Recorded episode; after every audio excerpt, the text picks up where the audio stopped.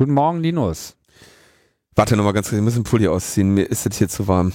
Ist Sommer geworden. Ja, Ja. Das Wer- ist schön, oder? wer hätte damit noch Die gerechnet? lange Durststrecke ist äh, vorbei.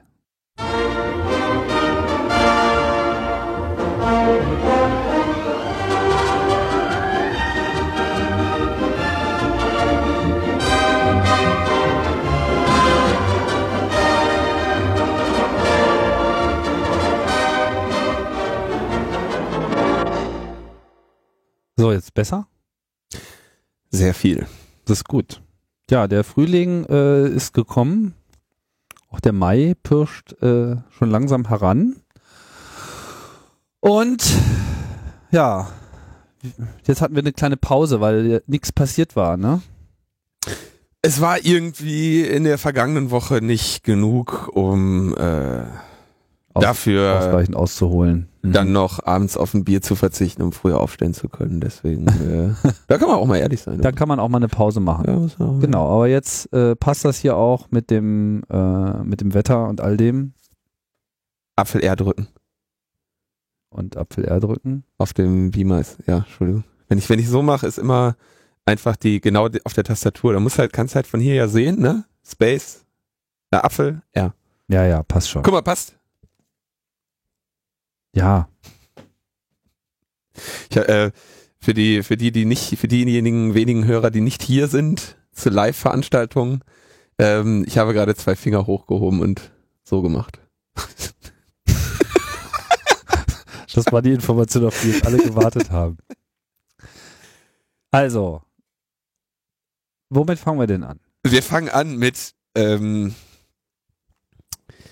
Unseren Freunden von netzpolitik.org. mit unseren Freunden von netzpolitik.org. Ähm, da muss ich, geredet Da muss ja erstmal der Disclaimer her. Ich habe ja auch mal bei Netzpolitik.org äh, gearbeitet. Also ich, ich schreibe ja immer noch sehr unregelmäßig dort, habe aber auch ähm, genau wie André Meister äh, da einige Zeit mit einer Anstellung geschrieben.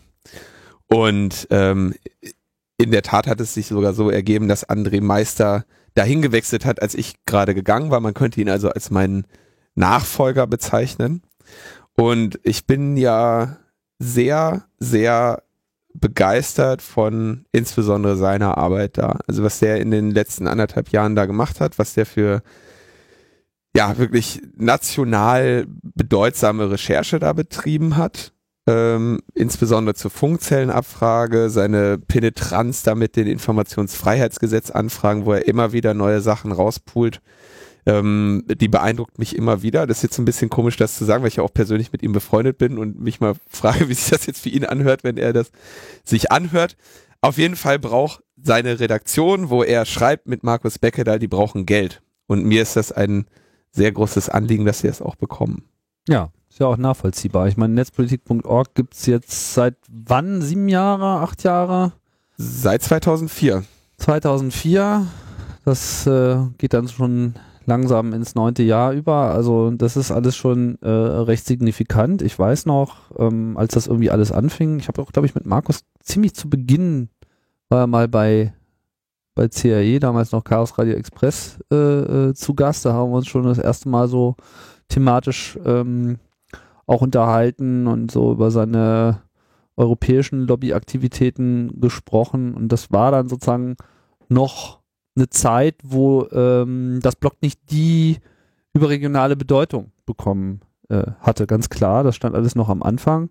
Aber über diesen Zeitraum ist es einfach eine der beständigsten äh, Projekte in dieser ganzen Netzwelt überhaupt. Ja, also einfach immer da gewesen, auch immer rechtzeitig da gewesen.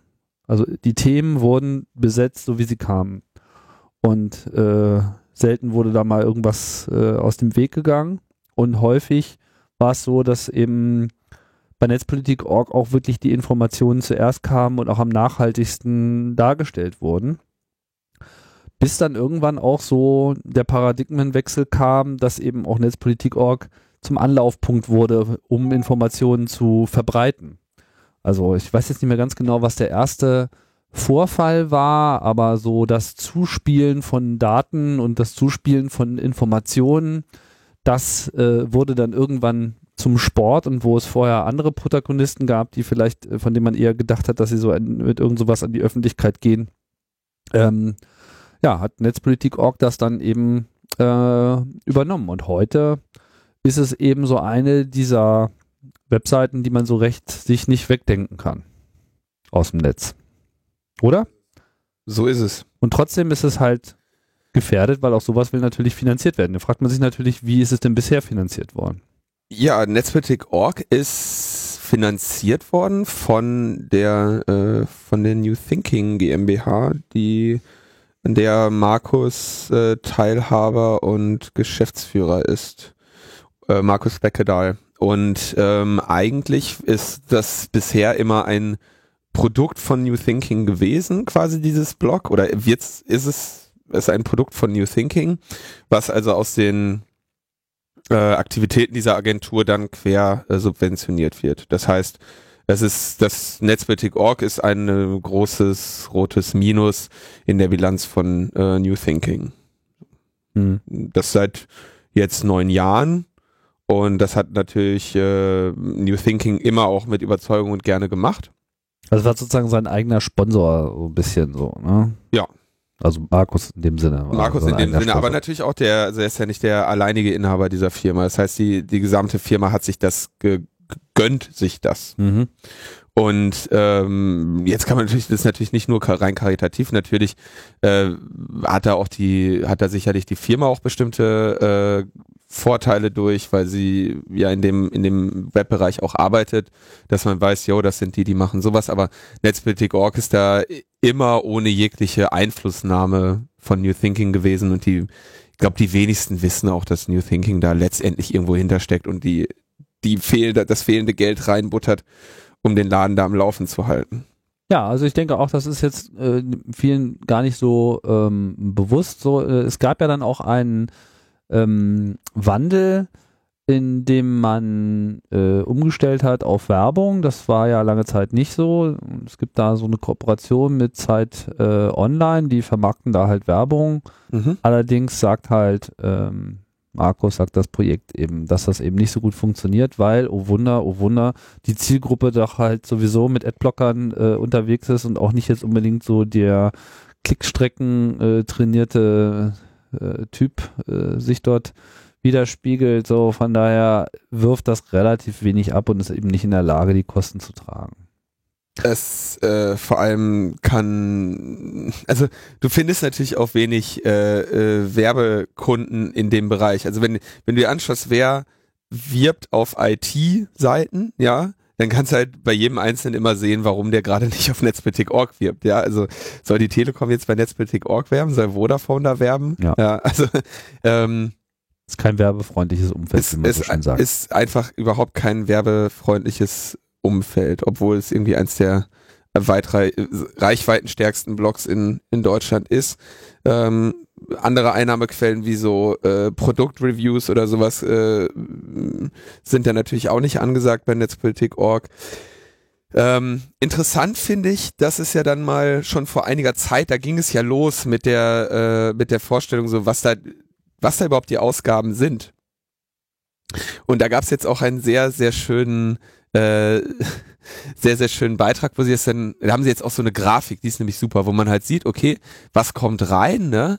Irgendwie ein bisschen Amazon Affiliate, ein bisschen Flatter, Vorträge, wo, wo irgendwie Markus oder André mal irgendwie n, irgendwohin eingeladen mhm. werden und Referentenhonorar bekommen und durch die Vermarktung vor, durch Zeit Online äh, 2000 Euro.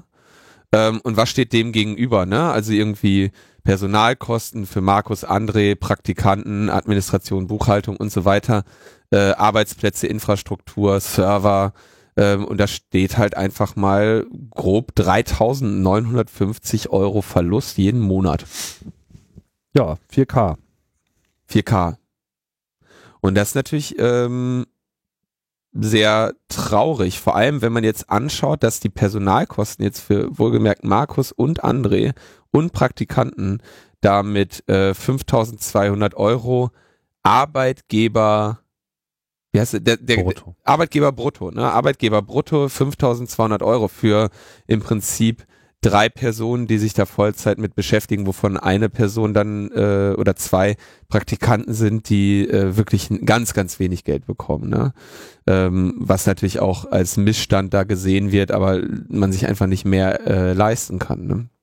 Ja. Da gab's ja dann auch äh, unter dieser dieser Grafik waren dann irgendwie riesige Beschwer, also waren dann wieder so schöne Kommentare, wo so, ich hätte euch ja hier gespendet, aber nachdem ich da eure utopischen Gehaltsvorstellungen sehe von 5000 Euro für drei Personen, ähm, habe ich kommt mir das überhaupt nicht mehr in Frage, was ihr euch da vergolden lassen wollt.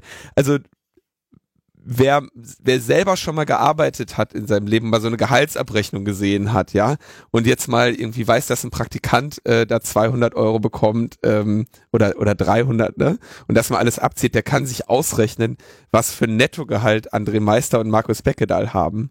Und das äh, ist, glaube ich, nicht mehr weit zu einem zu halt dem Gehalt, ab dem man besser bei Hartz IV wäre, so ungefähr. Ja, ja das mit ist einer, schon recht prekär. Also ja, das, das, ist auf jeden Fall jetzt sehr, sehr kein, kein, keine, äh, keine Einnahmemenge, die jetzt äh, also vergolden. Oh Gott, Leute, echt bitte, ja. Also und ehrlich gesagt, und wenn schon, ja, also und, und genau, und wenn schon, das wäre mir äh, auch scheißegal, weil äh, die Arbeit, die da gemacht wird, wird gut gemacht. Das ist einfach äh, nachhaltiger, wie sagt man so schön, Qualitätsjournalismus, ja.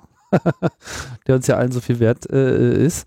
Und ähm, das kann sich durchaus tragen. Jetzt natürlich die große Frage, wie. Und ähm, ja, jetzt ist man erstmal mit dieser Initiative da rausgegangen und hat gesagt, hier spendet im Prinzip. Und es müssten sich jetzt eben Spender finden, die vor allem eben auch regelmäßig irgendwas beitragen. Ja, ähm, Erstmal möchten sie, sie haben jetzt so eine Spendenrallye und wollen, glaube ich, erstmal insgesamt 50.000 Euro einsammeln, mhm. mit denen sie dann ihren momentanen äh, quasi das Minus des laufenden Jahres 2013 auffangen können. Also 4.000 mal 12 Monate mhm. wären knapp 50.000. Ähm, da, das wollen sie quasi auffangen, um einfach mal 2013 mit einer schwarzen Null abschließen zu können. Und darüber hinaus wollen sie natürlich dann das Ganze auf eine, auf eine solide Finanzierung äh, stellen äh, mit einem regelmäßigen, äh, mit so, so einer Art regelmäßigen Spendenmodell. Ne? Also irgendwie zu sagen, komm, äh, ein, also quasi ein freiwilliges Abo an Netzpolitik.org.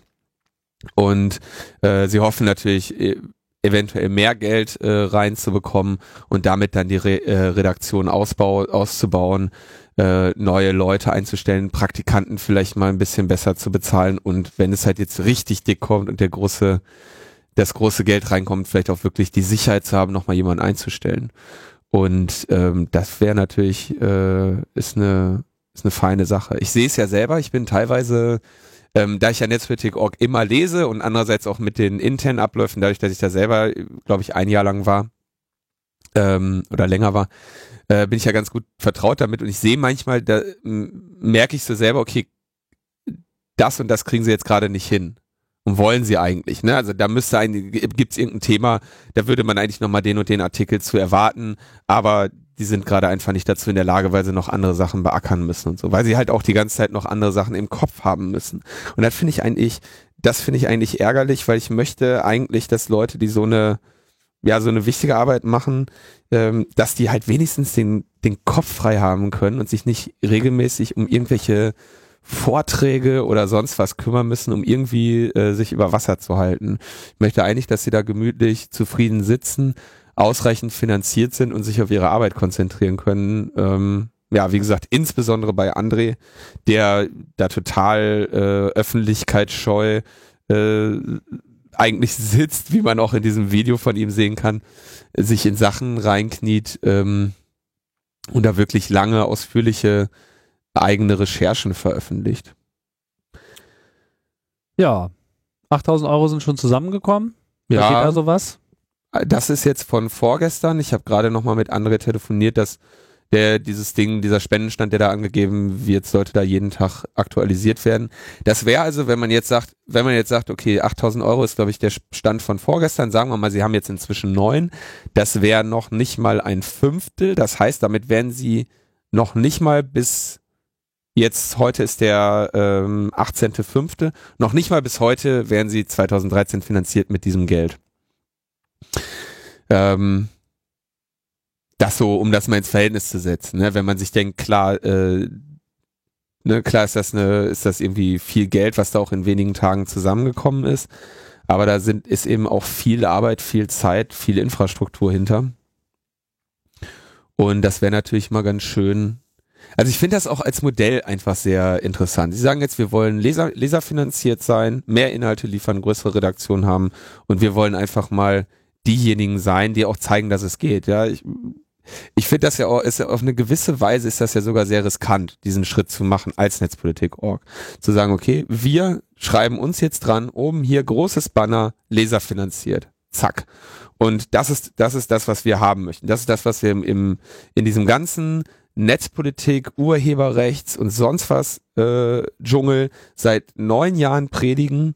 Ne? Direkte Finanzierung durch die Leser, äh, oder, oder direkte, direktes äh, Stemmen der Aufgabe durch die Community, für die Community, Unabhängigkeiten sichern, äh, die Wirtschaft da oder die wirtschaftliche Einfluss, Einflussnahme raushalten.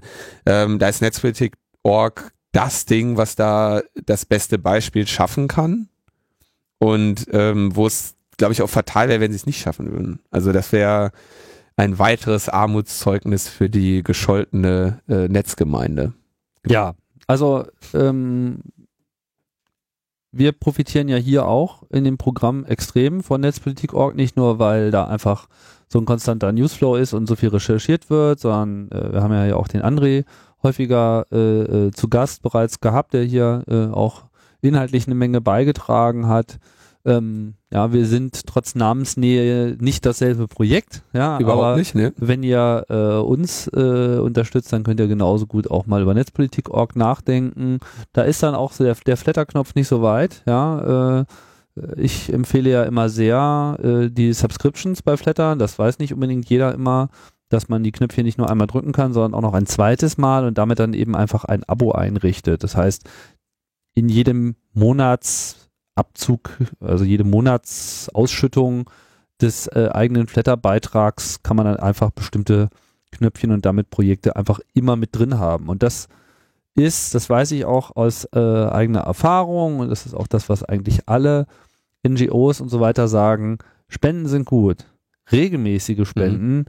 sind besser. Und zwar jetzt gar nicht mal, weil sie mehr Geld bringen, dann, sondern so, Planungssicherheit. Sondern genau, weil sie eine gewisse Konstanz und Planungssicherheit äh, schaffen. Ja, also man hat irgendwie mehr davon ähm, zu wissen, 800 haben wir sicher und äh, schön, wenn es mal äh, ein paar mehr werden, als dass es immer so fluktuiert und man vielleicht die 800 nur so im Mittel hat und man weiß das aber immer auch erst äh, am Jahresende. Und ich habe gemerkt, dass eben auch gerade die kleinen Mikrobeiträge bei Flatter einfach eine Menge bringen können, weil sie eben dadurch, wenn sie von so einer bestimmten Masse getragen werden, auch sehr stabil sind. Und wenn ich mir so anschaue, was war hier in der Grafik nochmal die Einnahmeseite Flatter 300 Euro? Ist knapp, ne? Ist wenig eigentlich. 300 Euro. Ja gut, was, was heißt wenig? Also es sind 300 Euro, ja. Ja klar. Ist, äh, das wollte ich nicht. Also es ist nicht nichts, ne? Es ist äh, hier immerhin schon mal ähm, ich weiß nicht, die Gesamtkosten sind hier eigentlich auch mal irgendwo zusammengerechnet. Äh, 6, 6, 9 müsste das ungefähr sein. 6.950 wahrscheinlich. Der letzte Balken ja. 50 Euro oder so. 7000 sozusagen. 7000, ja, also ja. 3000 sind irgendwie getragen durch äh, die anderen Sachen. Ja, da ist es immerhin schon mal ein Beitrag, aber es könnte eben auch mehr sein. Ja, ich, also wenig, natürlich will jetzt hier überhaupt nicht sagen, 300 Euro wäre wenig Geld, das ist natürlich viel Geld. Ähm, gemessen an dem dem Aufwand, was, also da, da gibt's halt einen Redaktionsraum, ne? Da sitzen Leute drin, die haben, da stehen Computer, da sitzen zwei Menschen, die das als Lebensinhalt haben. Da ist mhm. natürlich dann 300 Euro relativ wenig. Äh, was sie anbieten, äh, oder was sie jetzt haben, sie haben ein, einen Trägerverein gemacht. Also Netzpolitik.org soll dann von diesem Verein be betrieben werden Mhm. und ähm, haben auch ein Konto angegeben, was den, wenn man sagt, man möchte sowieso regelmäßig spenden, hätte halt dieses Konto den Vorteil, dass sie, dass da nicht mehr weitere Gebühren von abgehen. Ne? Klar, Daueraufträge. Also wenn man sagt, okay, ich möchte, was weiß ich, das abonnieren im, in dem Sinne, also freiwillig abonnieren und richte einen Dauerauftrag ein äh, von Betrag so und so, ist ja eigentlich völlig egal, wie hoch dieser Betrag ist. Da kann man den halt, kann man die, Wirksamkeit des Betrages so minimal erhöhen, indem man eben auch dann direkt überweist, statt jetzt über Flatter zu subscriben. Aber sie haben sich auch jetzt endlich mal, ne, es gibt überhaupt jetzt ein Konto, es gibt Flatter, PayPal-Spende, ich glaube, sie haben auch ein Bitcoin-Ding angegeben und so, ähm, wenn ich mich nicht täusche, irgendwo steht das bestimmt. Wir wollen auf jeden, brauchen auf jeden Fall ein bisschen Spenden und ich finde, dass das halt echt mal das, das Community-Projekt wäre, wo man, wo man dann auch mal wirklich zeigen könnte, okay, Jungs, so professionell, ne? Können wir auch, ja, ja. Nicht nur, genau, Bitcoin kann man auch direkt spenden. So, jetzt haben wir, glaube ich, äh, Genug Werbung gemacht. genug dafür geworben und auch unsere Disclaimer angebracht, dass eigentlich alle Inhalte, äh, die wir haben, von denen übernommen sind. Nein, das stimmt nicht. Das, das stimmt nicht. Äh, Da kann ich auch ehrlich sagen, denn äh, ähm, also mein, meine Hauptquellen sind äh, Netzpolitik.org und Heise. Und das sind genau die Punkte, die ich meinte, wo ich dann manchmal merke, oh, da ist ein Thema äh, früher bei Heise als bei Netzpolitik.org, dann weiß ich bei Netzpolitik.org in der Redaktion ist gerade wieder, die müssen sich gerade wieder mit irgendwas anderem äh, äh, beschäftigen oder so, oder sind irgendwie ähm, So, ich spende jetzt mal was hier, weil es gibt nämlich einen Bezahlcode-Link auf der Webseite. Das macht die Sache einfach. Direktlink für Bezahlcode-kompatible Ja Banksoftware. ja, das kennen viele nicht irgendwie, aber. nee, ich auch nicht.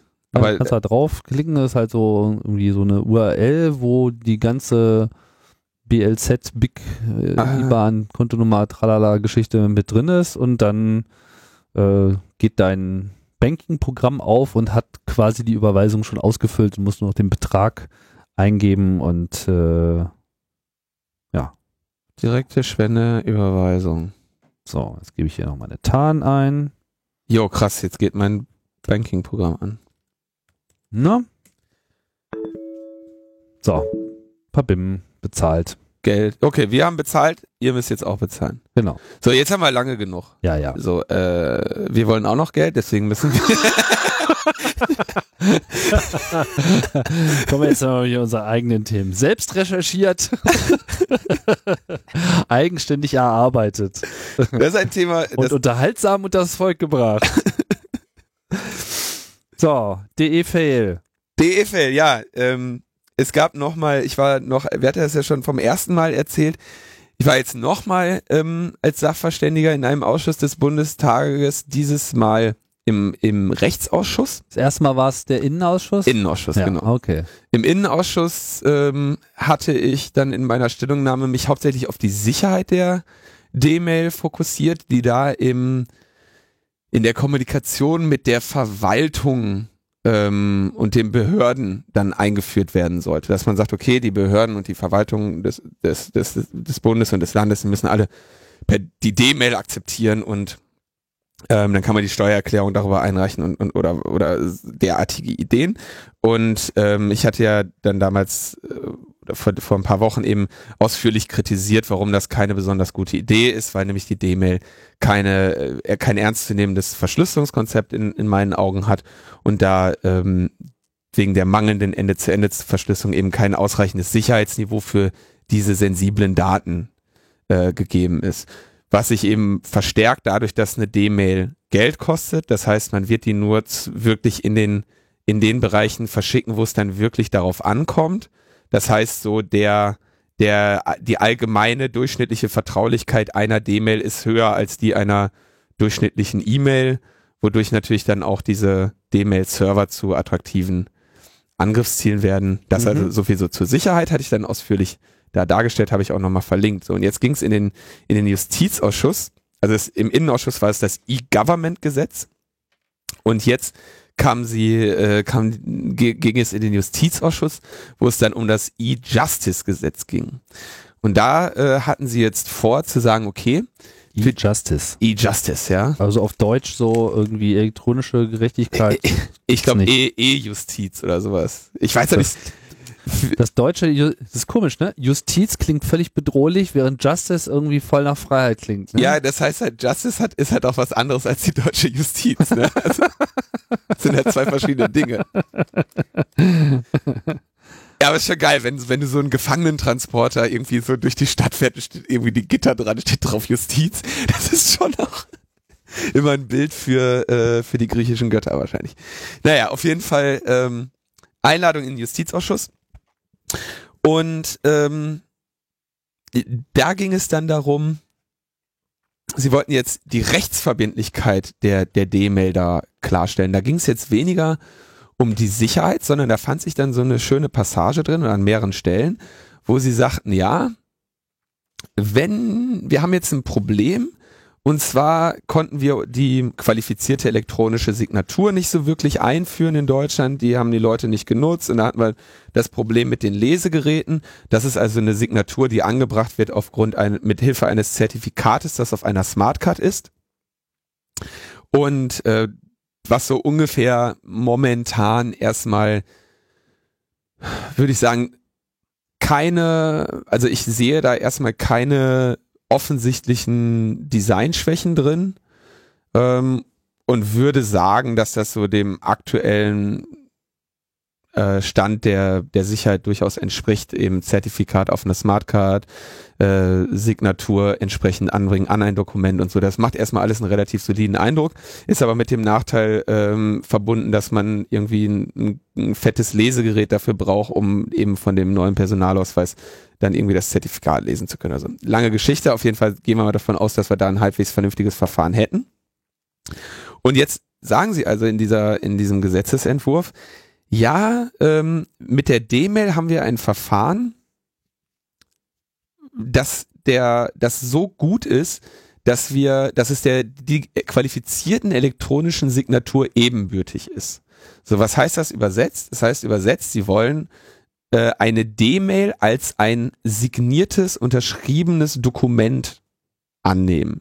Das heißt, alles, was ich per E-Mail, per D-Mail versende, äh, wird vor Gericht so behandelt, als trüge es meine Unterschrift. Mhm.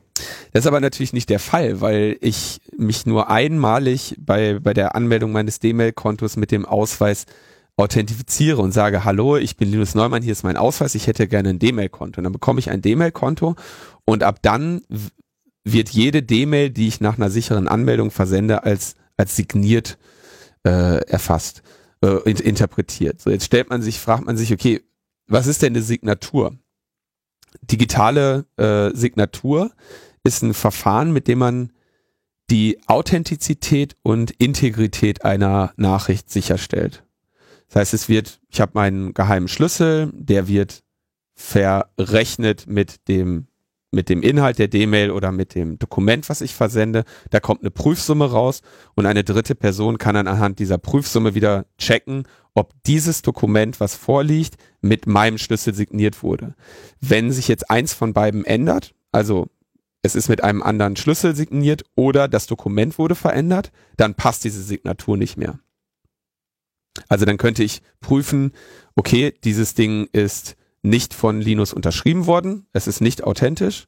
Oder dieses Ding ist oder, oder nicht dieses Ding ist von Linus unterschrieben worden, also ist dieses Ding nicht äh, ist die Integrität dieses dieses Dokumentes nicht gewährleistet. Schönes Verfahren, äh, so äh, die Grundlagen dafür haben wir ungefähr seit 20 Jahren in der Kryptographie, wenn nicht sogar noch länger, müsste man noch mal gucken, wann da die ersten Ursprünge waren. Und äh, das ist aber jetzt bei der bei der D-Mail dann explizit nicht der Fall. Stattdessen soll die D-Mail von dem Provider signiert werden. Das heißt, ich schreibe meine D-Mail, die wird von mir an den D-Mail-Server gesendet und da sagt der Provider, ja, ich unterschreibe die jetzt mal für dich. Ja. Und äh, Passt schon. um das jetzt mal so zusammenzufassen, heißt es also, die Gerichte oder der, der, der, der das, das Justizministerium sagt jetzt, in Zukunft können Gerichte bei einem Brief, wo ein Absender draufsteht und ein Poststempel draufsteht, den ha- behandeln Sie bitte so, als wäre er von dem jeweiligen Absender unterschrieben. Das wäre jetzt so die Das äh, Äquivalent, was jeder das versteht. Äquivalent, was jeder versteht. Ähm, das habe ich dann da vorgetragen ähm, dass ich das für eine ausgesprochen schlechte Idee halte. Ähm, hat aber letztendlich dann, glaube ich, wenig, wenig Menschen interessiert. In der, ähm, in der Berichterstattung des Bundestages zu diesem, ähm, zu dieser Anhörung tauche ich noch nicht mal auf. Ach. Ja, ja, das ist schön. Gibt es einen Artikel auf bundestag.de. Da steht drauf, Äh, alles super, alles, Alle Thema. super, alle, äh, alle applaudiert, äh, alle Sachverständigen haben nur gesagt, das muss man unbedingt machen. Und ähm, ein äh, Herrn, der noch dort war, zu der die Belange der Barrierefreiheit äh, da vertreten hat, die wurden nochmal extra betont, aber ansonsten äh, gab es nur Jubel auf der Bank der äh, Sachverständigen laut äh, Berichterstattung von Bundestag.de. Es liest sich natürlich ein bisschen anders, wenn man die beiden ähm, die beiden Pressemitteilungen des CCC und die beiden Stellungnahmen äh, des CCC sich dazu anschaut. Aber Äh, das sind doch nur diese Unruhestifter. das sind ja nur die Chaoten aus dem Computerclub. Ja, ja. Ja. So sieht das aus. Die wollen ja nur unsere Gesellschaft destabilisieren. Ja, äh, das, okay, ich, ich muss dann doch mal zitieren. Da, da steht mir, da waren halt wirklich die meisten Sachverständigen, die da waren, das waren insgesamt acht oder neun. Das waren Richter. Die waren, das war natürlich klar, es, es, äh, es geht um Gerichte, also sitzen da Anwälte, Notare und Richter als Sachverständige Mhm. und halt ein Chaot.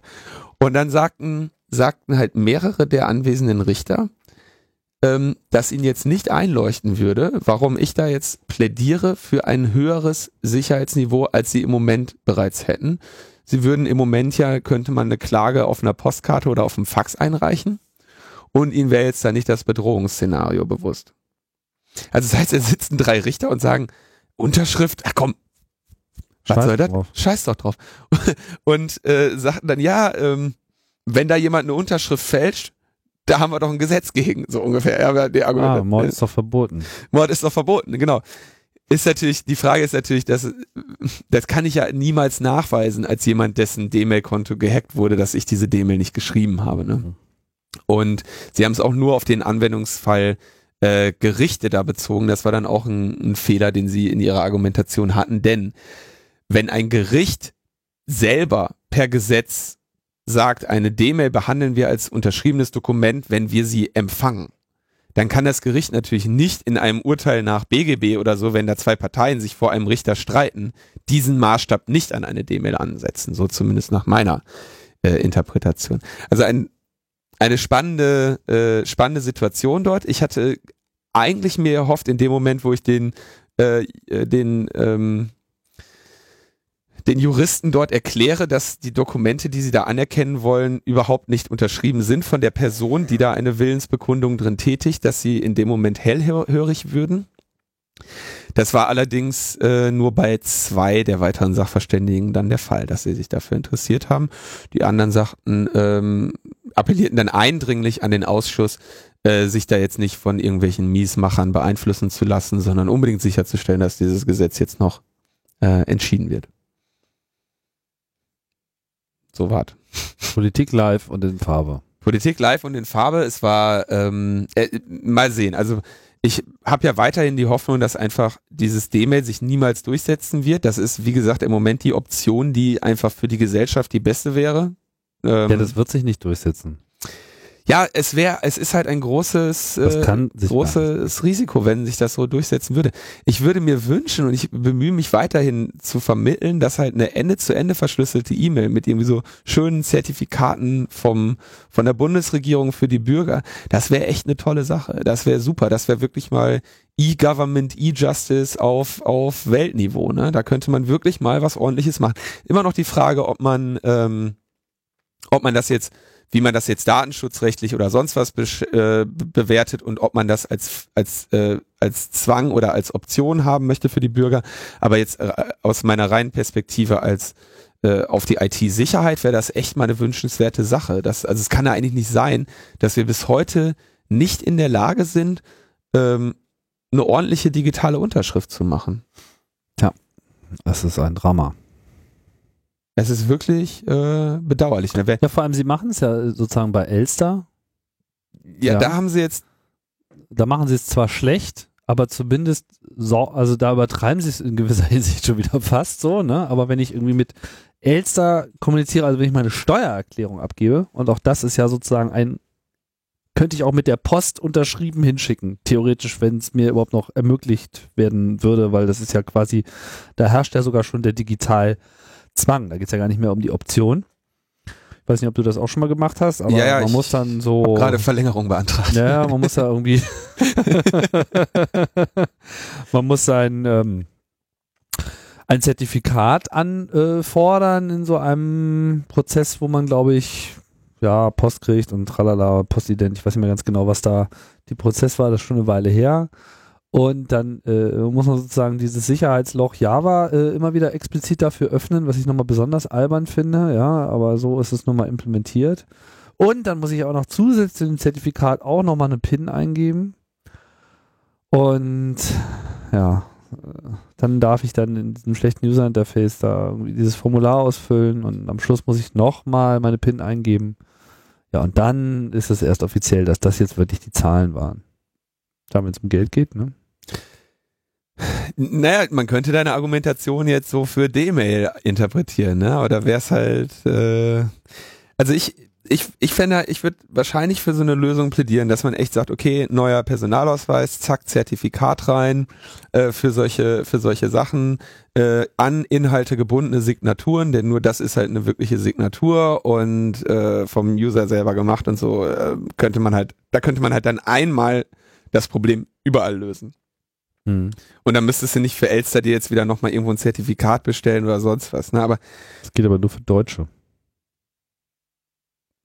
äh, Elster oder was? Nee, Personalausweis. Ja, ja, es ist sowieso alles zum Heulen. Ich sag's nur. Es, es ist sowieso alles zum Heulen, ne? Das, aber du kannst halt, ich meine, wir werden sie nicht dazu kriegen zu sagen, okay, wir können unsere Steuererklärung mit PGP signieren. Das geht halt nicht. Nee. Nein, das geht nicht. Ist da, das skaliert halt auch nicht auf, auf, auf so einem Bundesniveau. Und es wird ja auch gerade nicht für ein Regierungsniveau geschrieben, sondern von Phil Zimmermann eher genau gegen eine Regierung geschrieben, PGP. Ne? Okay, lange Geschichte. Ich wollte das nur nochmal erklären. So D-Mail, äh, ne, wird unterschrieben vom Provider und äh, mir ist da auch völlig unklar, wer dann dafür haften soll, wenn da mal irgendwie jemand eine E-Mail in meinem Namen, äh, eine D-Mail in meinem Namen ver verschreibt und so. Alles ein großes Desaster. Es gibt ja die beiden Stellungnahmen zu, kann man sich nochmal anschauen. Ich glaube, in der nächsten Woche gibt's da eventuell auch nochmal eine Radiosendung zu, flüsterte mir ein Vöglein. Mhm. Ähm, und es gibt einen Artikel von Sascha Lobo dazu, Der ganz unterhaltsam. der sich ganz unterhaltsam wohl liest, ja. Ja, kommen wir zu äh, dem sonstigen Aktivismus. Äh, ja, die bedrohliche Gesetzesbeschlusslage äh, drängt die Massen auf die Straße. Nicht? Also es war so, es, es war letzten Sonntag ja Demo gegen Bestandsdatenauskunft. Habe ich komplett verpasst. Hab noch nicht mal von gehört. Wo wurde die denn ausgerufen? Das war die, Pi äh, das war die Piratenpartei und die sind da irgendwo hinten am Innenministerium rummarschiert. Am Sonntag. Piratenpartei. Am Sonntag im Ministerium. Also es war in ganz vielen, es war in ganz vielen Städten Deutschlands ähm, und in Berlin, da wir beide uns ja haupt, hauptsächlich in Berlin aufhalten, war das irgendwie die Piratenpartei, die sich da irgendwo, es gab da eine Demo-Route, aber das war alles irgendwelche Straßennamen, die mir jetzt nicht so bekannt waren. Irgendwo hinten am Innenministerium wollten sie da rumgehen. Aber die Gesellschaft für Informatik war da auch. Nee, äh, äh, da, das äh, ist nochmal was anderes. Also ich gucke jetzt mal ganz kurz. Ähm, hier gibt's lange Geschichte. Samstag, Samstag war das. Samstag, äh, Berlin. Steht da gar nicht drin. Wie auch immer. Also es waren Demos. Der war halt, äh, also in Berlin war das dann so, dass da keine Sau war. Also es waren sehr, sehr wenige Menschen. Ich glaube, da war irgendwie von letztendlich dann 300 die Rede äh, je nachdem, wer da welche Zahl vorgetragen hat oder 100 oder so. Auf jeden Fall sehr, sehr wenige Menschen, die da an dieser Demo teilnahmen. Und ich muss zugeben, auch ich äh, habe dann nicht dran teilgenommen, weil ich äh, da, die, da noch die Stellungnahme geschrieben habe und auf Twitter dann las, es eh keine Sau und mir dann dachte, okay, dann, dann äh, gehe ich auch nicht hin. Das alte Problem. Ja, ähm, ist klar, ist immer derselbe Effekt. Es muss einfach eine gewisse kritische Masse, muss irgendwie absehbar sein, bevor sich irgendwie auch noch der Letzte äh, aus dem Sitz hebt. Das ist vollkommen normal. ja, ich wäre eigentlich schon gerne da gewesen. Ist natürlich jetzt auch äh, äh, Hast du eine gute Ausrede gehabt? Außerdem war ja gutes Wetter. Es war gutes Wetter, aber das hätte natürlich auch wieder dieser Demo zuschrecken. Also insgesamt würde ich mal sagen, diese Demo hätte sich unter Umständen eine bessere Route suchen können. Also irgendwo da einmal hinten durchs Nirvana zu marschieren, äh, am Samstag oder Sonntag am Innenministerium, wo halt äh, keiner ist. Die, äh, das ist ein Ministerium, man, die machen 16 Uhr Feierabend so oder oder wann auch immer sie Feierabend haben, machen die das da. Da sitzt keiner am, am Samstag oder Sonntag und kloppt Überstunden und sagt, oh, da sind gerade 300 Leute auf der anderen Seite des Ufers oder sowas. Also das hat... Lass mal hinfahren. Lass mal gucken, ja. Nee, also okay. Nee, an dem Sonntag hätte man wahrscheinlich eher im Tiergarten oder sowas äh, demonstrieren müssen. Ja, äh, Brandenburger Tor oder geh irgendwo, geh irgendwo hin, wo dich wenigstens Leute sehen. Ja, meine ich ja, da wo die ganzen Picknickdecken ausliegen. Ja, aber doch nicht im Wald. Ja. Schade. Das, äh, ja. Aber wie gesagt, wir können hier, wir können nur bedauern, wir können nur das Ergebnis bedauern, wir dürfen da jetzt nicht großartig so, weil wir haben, wir haben gar nichts gemacht. Insofern äh, äh, vielen Dank an diejenigen, die da waren und äh, schade, dass ihr da alleine dann da ver, äh, vergammelt seid. Ähm, es gibt natürlich immer noch die, die Hoffnung und die schmale Hoffnung auf den Bundesrat in der ganzen Bestandsdatenauskunftsangelegenheit. Da gibt's jetzt die Gesellschaft für Informatik, äh, die dann eben die gravierenden verfassungsrechtlichen Mängel in diesem äh, Gesetzesentwurf ähm, bemängelt und den, den, den Bundesrat auffordert, da irgendwie nachzubessern. Ähm, Insbesondere wird dann, wird halt kritisiert, dass äh, es immer noch keinen Unterschied gibt zu den, dass die, die auf, meine Güte, Entschuldigung, dass es immer noch nicht differenziert wird, dass eben diese IP äh, Aufschlüsselung, dass das halt das, das, das große gefährliche Ding dahinter ist und dass, dass die weiterhin da als Bestandsdaten äh, gesehen werden. Ja, also man, der Morgen wird sich dann der Innenausschuss diesmal des Bundesrates dann mit dem Gesetz auseinandersetzen. Aber wie, wie Frank ja schon hier sagte, das ist alles SPD. Ja. Ja, interessant finde ich, dass die äh, GI, da die Gesellschaft für Informatik, halt auch nochmal auf dieses neue Grundrecht, äh, das wir ja eigentlich haben, aber bisher von jedem äh, ausführlich missachtet wird, ähm, hingewiesen hat. Also die Vertraulichkeit und Integrität der äh, persönlichen IT-Systeme. Ja. Da will derzeit noch so recht keiner drauf hören, aber das ist natürlich äh, meiner Meinung nach langfristig, sprich, wenn es dann mal auf Verfassungsrang behandelt wird, äh, ein sehr entscheidendes Argument. Ich glaube nicht, dass die Verfassungsrichter ihr selbst erlassenes Grundrecht da äh, so ohne weiteres außen vor lassen werden. Mhm. Gut, kommen wir zu den Dingen, die äh, die Leute wirklich bewegen. Oh. Ist das bei den anderen Sachen nicht der Fall, meinst du?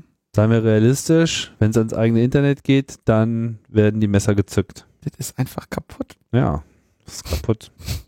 das ist kaputt. Und wird, soll jetzt auch noch kaputter äh, gemacht werden. Dann gab es eine schöne Studie, die hier bei Heise äh, besprochen wurde vom, äh, von der Bundesnetzagentur, die mal so ein bisschen äh, gemessen haben, wie es denn so aussieht und äh, was denn nun tatsächlich für Bandbreiten auch wirklich erzielt werden und inwiefern das mit den Aussagen der Provider darüber, was denn diese Anschlüsse theoretisch so äh, leisten könnten, wie denn das so zusammengeht. Und äh, ja, äh, Überraschung, es wurde festgestellt, dass es äh, Abweichungen gibt. Ja, es wurde also sozusagen Abweichungen festgestellt und äh, entsprechende Kundenbeschwerden scheinen da durchaus auch realistisch zu sein. Das Ganze ist in, in einer ausführlichen Studie, die auch als PDF verfügbar ist, dokumentiert worden. Ja, also ich fand da ja Fefes Kommentar dann durchaus zutreffend, so nicht auszumalen, wenn nicht, wenn da jemand noch inkompetenteres drangegangen wäre, der hätte vielleicht noch länger als zehn Jahre gebraucht, um festzustellen, dass die Bandbreiten, die uns versprochen werden, nur selten erzielt werden. Ja, also das, ich meine, ähm, das ist jetzt wirklich nichts äh, überraschend Neues mehr, dass äh, man seine Bandbreite sehr selten äh, oder dass man sehr selten die bis zu Bandbreite äh, in seinem in seinem Ja, ich meine, das ist das, was bis zu sagt. Genau, das ja genau. Also das äh, ja bis zu heißt eben bis zu könnte auch mal theoretisch irgendwann mal vielleicht so sein. Genau. Wobei das natürlich auch eine messtechnische Ja, wir, wir treffen ja hier auch Herausforderung nur, nur Aussagen, die bis zu totaler Wahrheit gehen. bis zu wahr, bis Ja. zu bis zu absolut wahr. Ja. Ähm, das Problem bei so einer Erfassung ist natürlich, wenn jetzt, weiß ich, wenn ich was runterlade, gibt's halt so viele Stellen dazwischen, die das theoretisch bremsen könnten Und auch tun. und auch tun. Ähm, unter anderem natürlich ist YouTube, wenn ich das jetzt mal als Beispiel nehme, nicht daran interessiert, mir mein Video viel schneller zu schicken, Als ich es brauche. als ich es brauche, weil sonst würden sie halt verschwenden. Ne? Also sie geben mir so viel Video, dass ich einen guten Puffer habe, ähm, das irgendwie ordentlich durchgucken zu können. Aber sie mir geben mir natürlich nicht sehr viel mehr, weil alles, was sie mir gesendet haben und ich mir nicht angucke, ist vergeudet. Ja, und wenn man das halt mal auf die Größe von YouTube skaliert, dann stehen da schnell äh, ein paar äh, Kohlekraftwerke nur um das äh, sicherzustellen. Ne? Also und, und und was dann noch irgendwie an an eventuellem Traffic da entsteht, der der eben völlig sinnlos ist. Ähm, schön sieht man das äh, bei Torrents. Da ist es tatsächlich sehr einfach möglich, seine Bandbreite dann auch wirklich mal äh, zu erreichen. Dadurch, dass man davon ganz vielen immer ein bisschen gesendet kriegt, schafft man es mit Torrents äh, eigentlich immer noch am besten durch diese vielen verteilten äh, Verbindungen seine Bandbreite mal auszureizen. Ähm, aber immerhin, wir haben es mal dokumentiert. Jetzt ist die Frage, wie, was man daraus interpretiert, ja. Ähm, es gibt, man könnte jetzt sagen, okay, ähm, die Provider können nicht das, was sie als bis zu versprechen tatsächlich liefern, könnte man sagen, okay, äh, die bewerben ihre Sachen falsch. Man könnte aber natürlich auch sagen, ähm, also ich, ich finde es eigentlich schon so in Ordnung, dass ich ein bis zu bekomme. Es wäre halt schön, darunter noch ein mindestens stehen zu haben. Dass sie sagen, du kriegst immer mindestens 20 Mbit und teilweise, wenn wir es irgendwie hinkriegen, sogar bis zu 50. Ja gut, ich meine, mit dem mindestens, da kommt dann noch sehr viel mehr zum Tragen, dass die Gegenseite ja auch mitspielen muss. Ne? Äh, ja, das ist. Also es kann klar. ja ein ganz anderer Provider dafür verantwortlich sein, wenn da irgendeiner seinen, seinen Router falsch konfiguriert und alle Kunden, die an diesem Provider angeschlossen sind, äh, sind einfach langsam zu erreichen, beziehungsweise es gibt dann einfach nicht die entsprechende Konnektivität zwischen den Providern, dann kannst du halt noch so einen schnellen Pfad haben. So. Das ist alles sehr schwierig nachzuweisen. Mich interessiert aber nicht die Einzelverbindung. Ich habe doch nicht nur eine Verbindung. Wenn ich online bin, ähm, baller ich aus allen Richtungen und ich baller auch in alle Richtungen. Ich will da, weißt du? Und deswegen finde ich diese diese mindestens Angabe finde ich schon gut. Ich möchte immer mindestens Not, also und wenn ich es einfach nur auf meinen persönlichen nicht ausgelasteten Server, der irgendwo steht, äh, einfach äh, über Netcat mein Def Random äh, Backup mache, ähm, dann möchte ich, dass das halt am Ende an meiner Fritzbox steht, zack, bumm, 20 äh, Mbit werden hier nicht unterschritten oder so. Okay, ist alles nicht so einfach, müssen wir vielleicht auch nicht ins Detail gehen. Was da, das Problem ist, dass natürlich die Provider jetzt sagen können, diese Studie auch nehmen können, um zu sagen, da haben wir es doch, unser Netz ist überlastet. Das ist doch genau das, was wir sagen. Und deswegen müssen wir jetzt hier äh, das Ganze funktional kaputt machen und drosseln. Das wäre, das ist halt auch äh, eine, eine Argumentation, die man auf Basis dieser Studie machen kann. Deswegen sind diese, das haben ja wissenschaftliche Erhebungen so an sich, dass wenn sie äh, ordentlich gemacht wurden, dass man sie immer noch in verschiedener Weise interpretieren kann.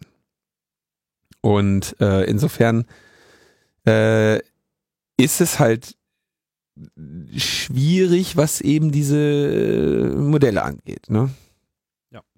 Aber Grund, ein, ein Grundproblem ist natürlich auch die Flatrate, also äh, äh, beziehungsweise das teilweise nicht äh, funktionierende Geschäftsmodell, was Provider sich dahinter gedacht haben, indem sie immer mehr theoretische Maximalbandbreite zur Verfügung gestellt haben und dabei beim flat geblieben sind und offensichtlich nicht gesehen haben, dass sie da auch nochmal eine Infrastrukturinvestition tätigen müssen, sondern in den letzten Jahren einfach nur gemolken haben. Also da kommen viele, viele Problemfaktoren. Ja, ich zusammen. denke, die politische Debatte sollte sich aber jetzt zumindest auf Netzneutralität einerseits und auf äh, diese, diesen Unsinn der Drosselung, äh, insbesondere bei stationären Anschlüssen, konzentrieren. Ich denke, das ist etwas, wo man relativ klar machen kann, dass das Unfug ist äh, beziehungsweise also jetzt nicht unbedingt den Entscheidern, äh, ja, aber zumindest den Betroffenen, um dann vielleicht äh, mehr zu schaffen als nur ähm, kleine Horden, die sonntags ums Innenministerium herumschleichen. Das ist richtig und beide Probleme, die du gerade nanntest, also Ver Verletzung der Netzneutralität und äh, klassisch, also im Prinzip funktionales Abschalten des Internetanschlusses sind keine äh, akzeptablen äh, ja. Reaktionen auf. Also man auf sollte einfach mal Dienstag, Nachmittag bei den Telekom-Zentralen irgendwie vorstellig werden, sich da vorstellen und Ghetto Blaster anschalten und den passenden Soundtrack, den liefern wir dann hier noch als Bonustrack äh, gleich nach. Ne? Ja, also Internet darf nicht funktional kaputt gemacht werden. Absolut nicht. So, Kurzmeldung nehme ich mal an. Die Enquete ist jetzt vorbei. Ist jetzt vorbei. Die, die legen jetzt irgendwie ihren Abschlussbericht, glaube ich, heute oder morgen im Bundestag vor. Ja, aber äh, da ist ja auch nichts Neues mehr gekommen. Also äh, wir hatten also auch ausführlich hier mit äh, Konstanze ja schon äh, genau. besprochen und reflektiert. Wer die Sendung noch nicht äh, gehört hat, kann das ja da nochmal nachhören, wie auch nicht anders zu erwarten war, wird da ein dürftiges Fazit gezogen, weil am Ende dann doch alles irgendwie im Parteienproporz hängen bleibt und äh, man sich schön auf die Schulter klopfen kann, dass man jetzt mal eine tolle Enquete gehabt hat. Jetzt haben wir mal über Internet geredet, jetzt ist es aber auch mal gut, jetzt können wir mal wieder über was anderes reden. In interessanten Zusammenhang wird das dann nochmal gestellt, auch zu den äh, Piraten, wo man natürlich, wo letztendlich könnte man jetzt nach drei Jahren Enquete und dem Piratenkram und so weiter, ähm, kann man natürlich schon sehen, dass die Strategie der, der etablierten Parteien, die sie ja mit dieser Enquete-Kommission irgendwie verfolgt haben, äh, dann doch aufgegangen ist. Ne? Dass man sagt, okay, ja, äh, Netzpolitik ist jetzt, haben wir so als Thema assimiliert. Wir haben jetzt Netzpolitiker, wir haben profilierte Netzpolitiker in unseren Parteien. Peter Tauber freut sich dann irgendwie auch noch und sagt, ah, selbst die CDU hat jetzt Netzpolitik irgendwie im Regierungsprogramm stehen. Und äh, die etablierten Parteien sind natürlich alle mm, damit erstmal ganz happy, dass sie den Teil, bei denen ihnen die Piraten äh, irgendwie in die Wade zwicken konnten, jetzt irgendwie so ein bisschen in ihre Partei reingetreten haben, äh, mhm. reingezogen haben, während sich die Piratenpartei bei allem, was über Netzpolitik hinausgeht, nicht profilieren konnte. Das heißt, äh, im Prinzip können sie sich jetzt hinstellen und sagen, ja, super, ne, wir haben gelernt, aber so eine Notwendigkeit für die Piratenpartei ist dadurch jetzt einfach nicht mehr gegeben. Die Enquete ist zum Abschluss, sie definiert jetzt die, äh, die Leitlinie äh, der Bundesregierung im Bereich der Netzpolitik. Wir haben Netzpolitiker in allen Parteien. Warum brauchen wir jetzt hier noch eine Netzpartei? Ne?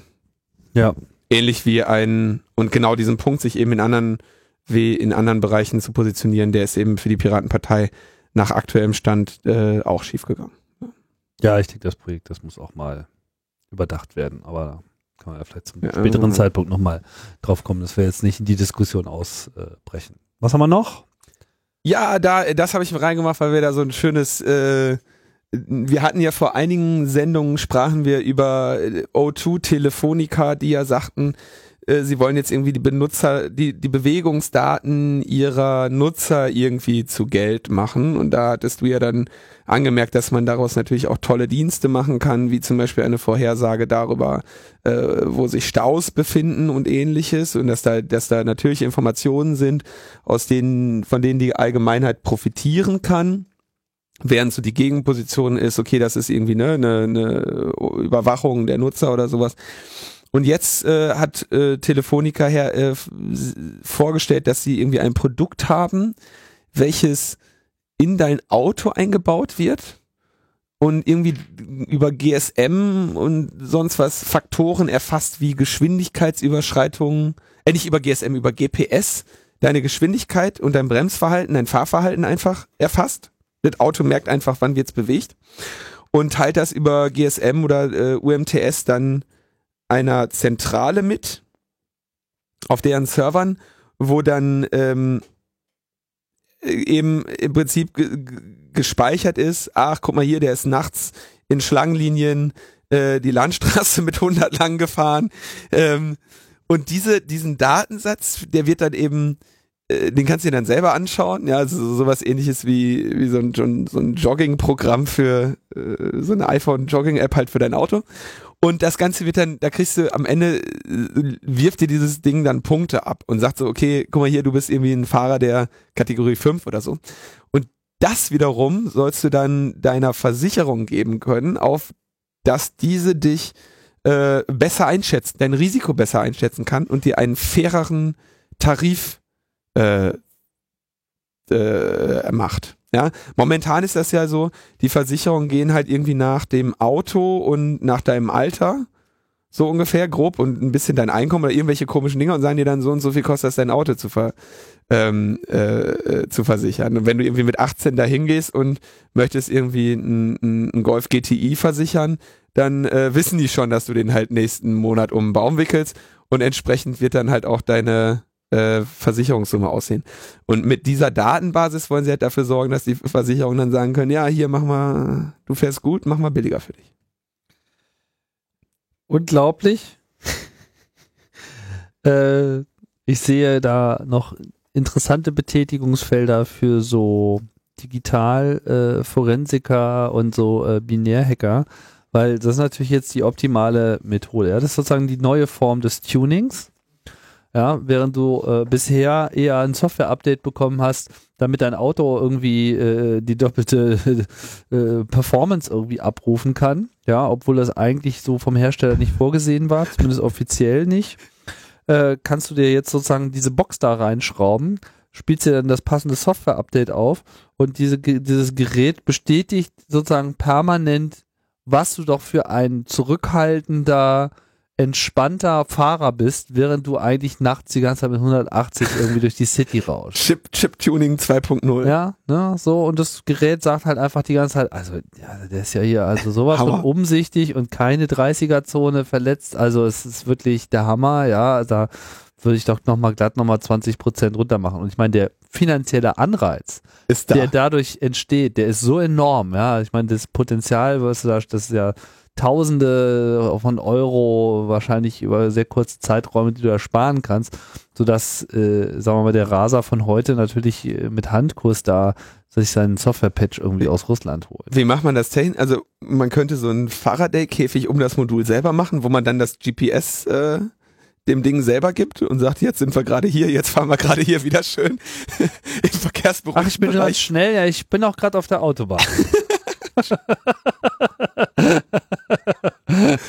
ähm, oder auf dem Nürburgring, ja. Äh, einfach das Ding fährt die ganze Zeit im Nürburgring ja, im Kreis. Genau. Ähm, man könnte natürlich versuchen, die Datenverbindung, die da über, über äh, das Mobilfunknetz hergestellt wird, irgendwie zu reversen und da irgendwie einfach die ganze Zeit falsche Daten hinzuschicken, während man das Modul.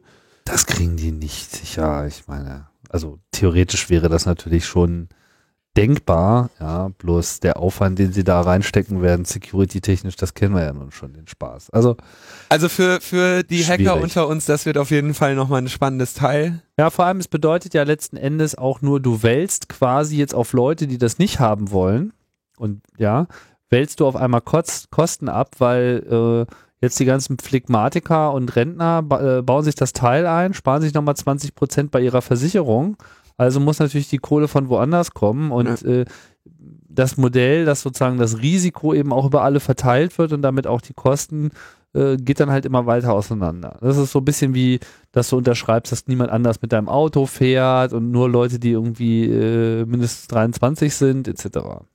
Die, ähm, der Punkt, dass es eigentlich so ein ökonomischer Zwang wird, daran teilzunehmen,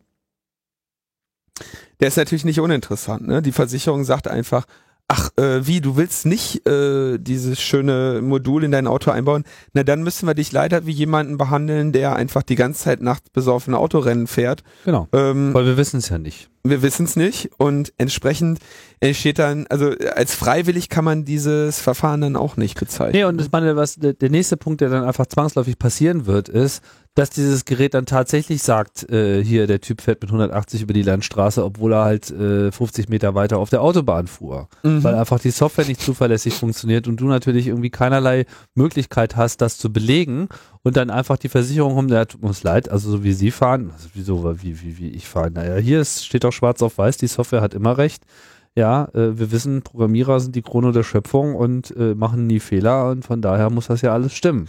Das heißt, deine, deine zukünftige Sorge ist nicht mehr, dass du geblitzt wirst, sondern dass deine Versicherung dir kündigt oder dir eine höhere, äh, einen höheren Tarif schickt, ne? Ja, so und und und die Ab und ich meine, das ist dann einfach auch eine interessante informatische äh, Herausforderung.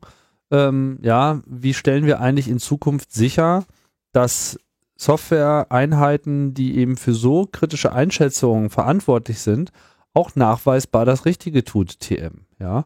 Und das ist nun mal sehr schwer, allein schon, weil sie sich ja auch auf externe Informationsgeber wie eben GPS, Satellitennavigation etc. Äh, verlassen muss, äh, die sie gar nicht kontrollieren kann. Also du kannst ja gar nicht sicher sagen, dass du immer ein korrektes Signal bekommst. Ja? Nächster Einfallsteil, ich denke, sie werden das Ding dann auch an den CAN-Bus von dem Auto anschließen ähm, und da irgendwie vielleicht noch äh, das Verhalten abgreifen. Äh, ja, du kannst dann kannst, irgendwie auch von außen ran, also sicher, die Hackbarkeit ja. von solchen, du kriegst es nicht sicher. Wird da, schwierig. Äh, wir werden das erleben, dass Leute sich nachts an eine Karre ran äh, äh, schleichen und irgendwie Zugriff zu Bordelektronik erhalten über irgendeinen Weg, ja, und wenn es nur von unten im Motorraum ist, irgendeinen Stecker abziehen, wo einfach der CAN-Bus drauf liegt, der ist nicht in dem Maße so ge geschützt und authentifiziert. Das lässt sich wahrscheinlich im Auto auch nur sehr eingeschränkt machen. Zumindest denke ich nicht, dass das äh, derzeit sehr extensiv getan wird. Geben sich Mühe. mal einer drüber nachgedacht hat, aber äh, ja, da ist schon ein Weg drum herum und äh, es kann dir halt einfach jemand auch mal einfach die, äh, die Firmware da neu flashen und dann erzählt dir halt, was weiß ich, was die alles erzählt. Also da, das, das klingt jetzt mal wieder alles so ein bisschen wie äh so vorausschauende Verschwörungstheorie, aber mal ehrlich, mal du nix auch nur, ja, also äh, wer ein bisschen Plan hat von Elektronik und, und, und, und, und der Realität der Softwareentwicklung und auch der Realität der Sicherheit, weiß, das ist einfach nur eine Frage, ob der Gewinnaspekt ausreicht. Und in dem Moment, wo sich da genug Geld sparen lässt oder du jemand anderem, weil es in deinem Interesse ist, genug schaden kannst dadurch, dann wird das einfach stattfinden. So, ja, und äh, die Härtung solcher Systeme wird sich dann nicht durchsetzen, weil das Ganze dann immer mal wieder hier durch solche Rechtsausschüsse durchgeht, wo dann äh, die Experten sagen, na hier, das ist alles scheiße und es stinkt. Ja, äh, super. Und äh, ja, und Finsternis war auf den äh, Augen, äh, den Gesichtern der Arbeiter und dann geht das halt irgendwie da oben in diesen Bundestag rein und die hören einfach nur so Choräle und, und Gospelchöre und alles ist super, ja. Ja, wieso? Hier, irgendwie, der Bitkom hat uns gesagt, das ist alles sicher. Also ich bin, ich bin auf jeden Fall, freue ich mich, sag ich mal, auf den Vortrag beim 31C3 zu diesen Dingern. Und das, das Rennen, das Rennen, wer ihn halten darf, äh, ist dann halt jetzt eröffnet. Ne? Ja, genau. Viel Spaß. Ja, der Bereich der äh, nacheilenden Legitimation ja, das ist jetzt wieder so eine Sache, äh, ähm, das ist wieder ein, ein, ein, ein, ein Meister hier. Ja. Ein ähm, Meisterwerk. Ein, ein, Meister, ein Meisterwerk. Der äh, hat sich nämlich und da wird jetzt wieder wie äh, hat sich also äh, mit dieser Funkzellenabfrage in Dresden, da war ja die ähm, Februar 2011 äh, Dresden Nazi-frei-Demo und da gab es ja dann irgendwie ganz, ganz viele Funkzellenabfragen, äh, bei, von der insgesamt mehr als eine Million Telekommunikationsverbindungen betroffen waren und 60.000 Menschen in, identifiziert wurden, ähm, die sich eben an den, entweder an der Gegendemonstration äh, oder an der Nazi-Demonstration, die da jährlich in Dresden stattfindet, äh, beteiligt haben oder eben auch nicht, weil sie einfach nur in deren, in diesen Gegenden wohnten, ja. Mhm. Ähm, und das LKA Sachsen hat dann anlässlich dieser Demo eben so eine Rasterfahndung in der ganzen Stadt durchgeführt. Und da sollte jetzt dann irgendwie gegen geklagt werden. Und ähm, da hat jetzt ein Gericht geurteilt, nämlich das so Amtsgericht. und so Amtsgericht Dresden, was also sagt, ja, nö, also kommen hier eine Million Datensätze, 60.000 Menschen, das ist doch äh, durchaus verhältnismäßig, da brauchen wir uns jetzt hier nicht äh, auseinanderzusetzen. Äh, wer wer äh, irgendwie zu einer zu einer Demonstration geht, der muss sich ja nicht wundern, dass da äh, die Polizei irgendwie auch mal guckt. Die Betroffenen sind nicht benachrichtigt worden, auch wieder ein, ein häufiger Kritikpunkt bei solchen, ähm, bei solchen Sachen. Das kann ich wiederum bestätigen, weil ich da mit sehr hoher Wahrscheinlichkeit auch einer der äh, Betroffenen bin. Hm. Allein in Sachsen, hm, stellt André so schön nochmal fest, wird alle vier Tage eine Funkzellenabfrage gemacht. Ja, also das, das GSM-Netz ist längst äh, zu einem, also ist in Deutschland oder insbesondere in Sachsen längst zu einem mm, Überwachungsnetz für die Bevölkerung geworden, was äh, wir ja in anderen Ländern immer so schön äh, dann auch kritisieren. Mhm ja, gibt auch immer wieder immer mehr Leute, die dann äh, Handys nicht mit zu Demonstrationen nehmen. Das halte ich für die falsche Reaktion auf, auf solche Bedrohungsszenarien. Ich würde eher mehr Handys damit hinnehmen. Aber ähm, mehrere Handys. Ja, ja, oder man leiht sich einfach von jemandem Handy. Der eins. Oder was man auch gut machen kann natürlich ist, äh, solange wir das noch dürfen, das werden, werden sie uns ja auch bald wegnehmen, die äh, ähm, Prepaid-Karten, die man sich ohne Registrierung auf den Namen irgendwie holen kann. Mhm. Ähm, und Handys gibt's beim Flohmarkt. Ja, sowas mal, äh, sowas kann man einfach gut äh, in der Tasche haben und auch einfach regelmäßig tauschen oder äh, ja, Tauschbörse, SIM-Kartentauschbörse oder sowas. Tausche 5 Euro Vodafone gegen 4,90 äh, Euro T-Mobile oder sowas. Ähm, sind da auch Möglichkeiten. Aber klar, Funkzellenabfragen werden gemacht. Es ist ganz klar, man kann gucken, wer war zu welchem Zeitpunkt wo. Und das wird auch gemacht. Und wenn wir da nicht irgendwie massive Legis äh, Legislative gegen haben, wird das einfach auch weiterhin genau so stattfinden. Tja, uns keine Illusionen zu machen. Man braucht so einen digitalen Demobedarf, ne? Das wäre nochmal eine schöne Idee für so ein Fachgeschäft, wo man sich dann so ein, für einen Tag so ein iPhone äh, leihen kann. Ja, aber da bin ich dann auch schon wieder Fatalist, weil äh, wenn wir jetzt, wenn wir wirklich jetzt massiv anfangen und äh, schleppen jetzt ähm, Prepaid-Handys dahin, dann werden sie sagen, ja, die Kriminellen äh, nutzen Prepaid-Handys, weil sie anonym sind. Wir müssen jedes Handy äh, maximal auf Namen registrieren und machen jetzt alle nicht registrierten Prepaid-Karten, machen wir zu und äh, so weiter und wir müssen da mehr Vorratsdatenspeicherung betreiben und mehr Überwachung machen, weil die, weil unsere äh, momentanen Methoden irgendwie nicht funktionieren. Also kannst ja machen, was du willst. Wenn du, wenn du versuchst, dich irgendwie gegen diese Methoden zu wehren, dann steht sofort der Uhl auf und schreit wieder irgendwas. Also das ist wirklich ja eine, eine was die Überwachungssachen angeht, ist das eine e-, enorm, äh, enorm frustrierendes Feld. Weil du da wirklich einfach, egal was du machst, die werden einfach nur noch lauter schreien. Und ähm, Funkzellen abfragen, 60.000 Leute irgendwie äh, überwachen, das jetzt als verhältnismäßig zu bezeichnen bei einer Demo, wo nichts, gar nichts, da sind am Ende irgendwelche Bundestagsabgeordneten äh, angeklagt worden, weil sie einem Polizisten nicht schnell genug aus dem Weg gegangen sind. Ne? Also solche, so eine und gleichzeitig, das 2011 war ja das Jahr, in dem da die, wenn ich mich jetzt nicht täusche, in dem die Nazis das Haus angegriffen haben mhm. und die Polizei daneben stand. Genau. 100 Meter weiter. Angeschaut hat. Ja, da war ein, äh, irgendwie ein, ein Zentrum von, von ein alternatives Wohnzentrum in, in Dresden. Das wurde da wirklich, das war das ich glaube, das waren die ersten, die einzigen Aufnahmen, die ich jemals gesehen habe, wo wirklich der bildlich der Mob ein Haus angreift. Nazis, weiß ich nicht, 20, 30 sind das, mit Steinen äh, und was die nicht alles hatten, ein Haus angegriffen. Die Bullen stehen daneben. Die Bullen stehen daneben und ja. gucken in die andere Richtung und passen auf, dass die Linken hier nicht die Nazis stören. Und gleichzeitig wird das alles mit der, also darfst Sachsen ist unglaublich. Also es ist wirklich, was in Sachsen los ist, Jungs, seht zu, dass ihr da noch rauskommt, äh, weil irgendwann muss, müssen wir da wieder eine Mauer drum bauen. Also ich kann, ich kann mir nicht vorstellen, also Sachsen ist unglaublich. Es ist irrsinnig, was in diesem, was in diesem Bundesland abgeht. Ja, Und die den- lösen auch mittlerweile Bayern eigentlich irgendwie so ein bisschen ab, was so, Boah, ja, aber schon längst. ja. Und den, den Verantwortlichen für die Funkzellenabfrage, den sie ja dann erst, erst am ersten Tag da rausgeholt haben und gesagt haben, hier, der, das ist alles nicht gut, was der gemacht hat, ne? Den haben sie schon längst nach oben befördert.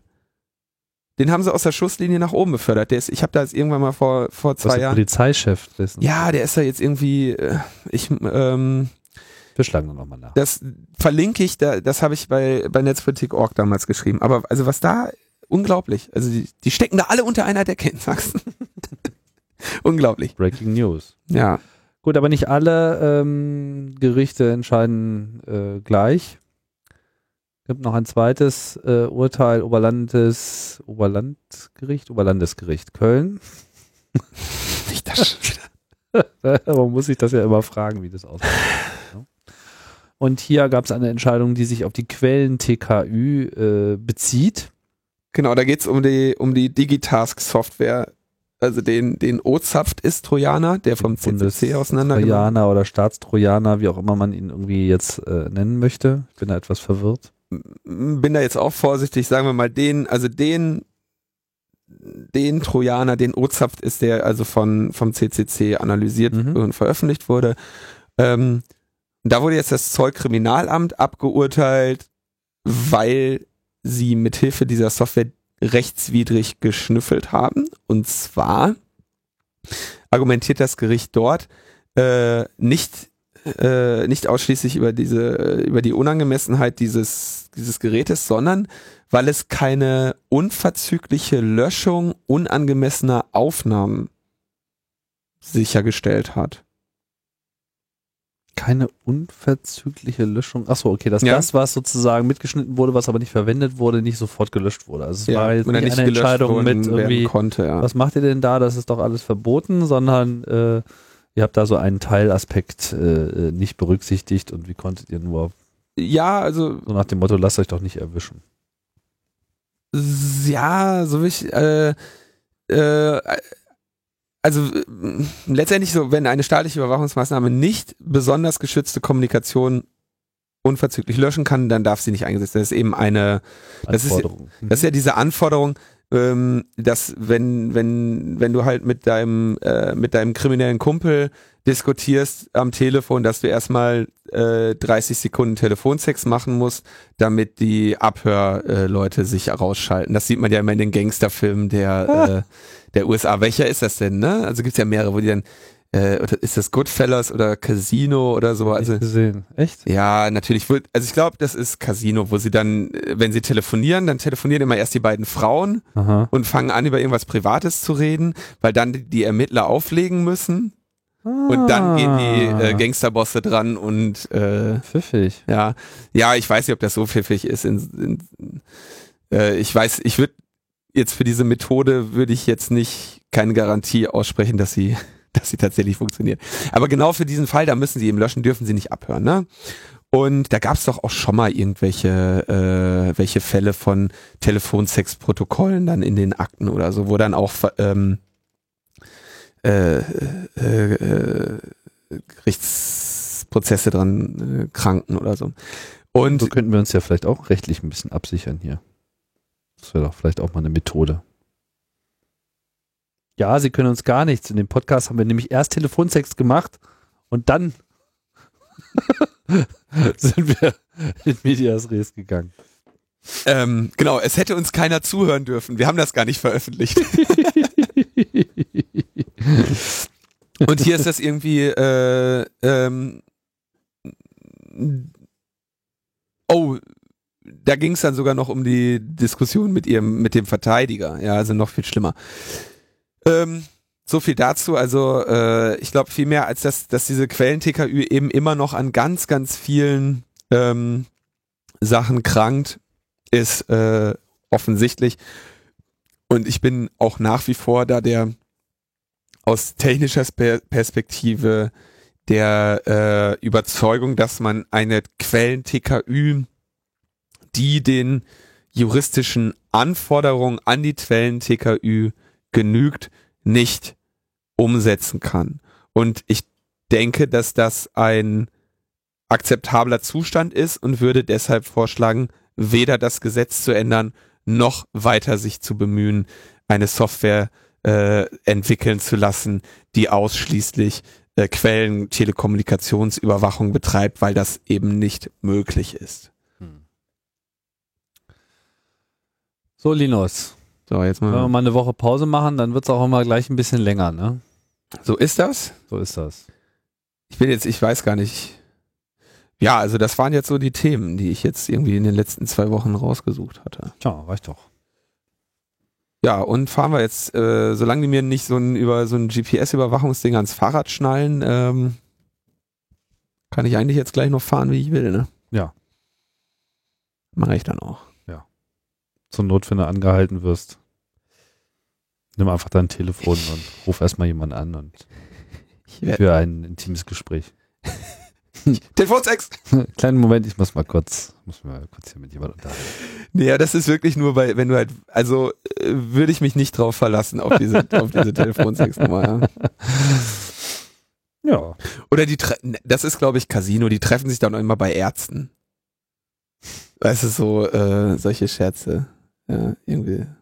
Oder bei Anwälten oder so. bei ihrem Anwalt treffen ja, sich dann. könnte man sich noch bei Journalisten treffen, aber ich glaube, das ist mittlerweile auch nicht. Das würde ich auch Vorsicht, Vorsicht. Und ja, äh, äh, sorry, wenn ich jetzt irgendwelche Sachsen unter unseren Hörern äh, beleidigt habe. Oder du auch, ne? Also hier die Nähe zu Bayern ist natürlich auch immer, ähm, oder na, ich, seh, ich, bewerte nur, was ich sehe. Ja, ich bin ja ein großer Sachsen-Fan, also rein kulturell äh, habe ich da nichts auszusetzen, aber es ist halt einfach äh, politisch ist das Ganze wirklich fragwürdig. Ich war da auch letztens nochmal in Dresden. Das ist ja auch wirklich eine eine äh, eine schöne Stadt, aber was was da also ich kann das auch gar nicht verstehen. Vielleicht müsste mal, da müsste mal sich jemand nochmal genauer, oder haben sich wahrscheinlich auch Leute mit beschäftigt, da müsste man nochmal gucken, was vielleicht so Anne Roth oder, oder auch André äh, dazu schreiben, zu dieser ganzen Sachsen-Sache, die, die da ja schon seit längerer Zeit äh, auch ein Auge drauf haben. Ich, man muss, ich kann mir wirklich nicht erklären, was da in Sachsen los ist. Also die. Ja, ich verstehe es auch nicht. Wir müssen denen helfen. Das mit der Mauer war ein blöder Spruch. Wir helfen euch da raus, Jungs. Ich hab, ich hab, bei mir könnt ihr immer aufs Sofa, wenn ihr irgendwie rüber machen wollt. So, jetzt machen wir aber Schluss hier. Ja. Ne? Tschüss. Äh, das war's. Bis zum nächsten Mal. Ciao. Das ist einfach kaputt. Dann ist es einfach funktional kaputt. Das ist einfach kaputt. Ja, dein Produkt, was du gekauft hast, ist, ist plötzlich seiner Funktionalität und seiner echt wichtigen oder wichtigsten Funktionalität auf unter 1% eingeschränkt. Das ist einfach kaputt, das ist nicht gedrosselt. Das ist einfach kaputt. Also das sind einfach 7, Quatsch Promille. Das ist einfach kaputt. Du rufst dein Auto, fährt normalerweise fährt 50 durch die Stadt. Ja? ja? 50 Kilometer in der Stunde. Und plötzlich fährt dieses Auto nur noch 375 Meter in der Stunde. Dann ist es einfach funktional kaputt. Das ist einfach kaputt ja, technisch gesehen dreht er Mutterloch und vielleicht bewegt er sich noch. Das ist einfach kaputt. Aber dafür braucht ich kein Auto, um 375 Meter in der Stunde zu überwinden. Verstehst du? Das ist einfach funktional kaputt. Ich brauche keinen DSL-Anschluss mit 384 Kilobit. Das kann ich auch über Mobilfunk machen oder mit einer Morsetaste. Das ist einfach kaputt. Digitale Querschnittslähmung. Das ist einfach kaputt. 284 Kilobit kriegst du doch irgendwie über einen Schnürsenkel drüber. Da brauchst du kein Glas für.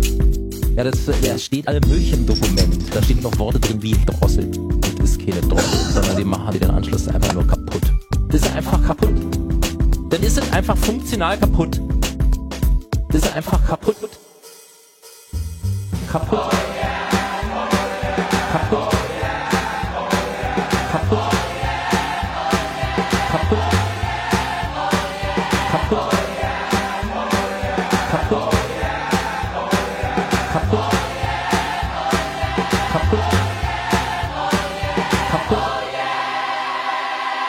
Dann ist es einfach funktional kaputt.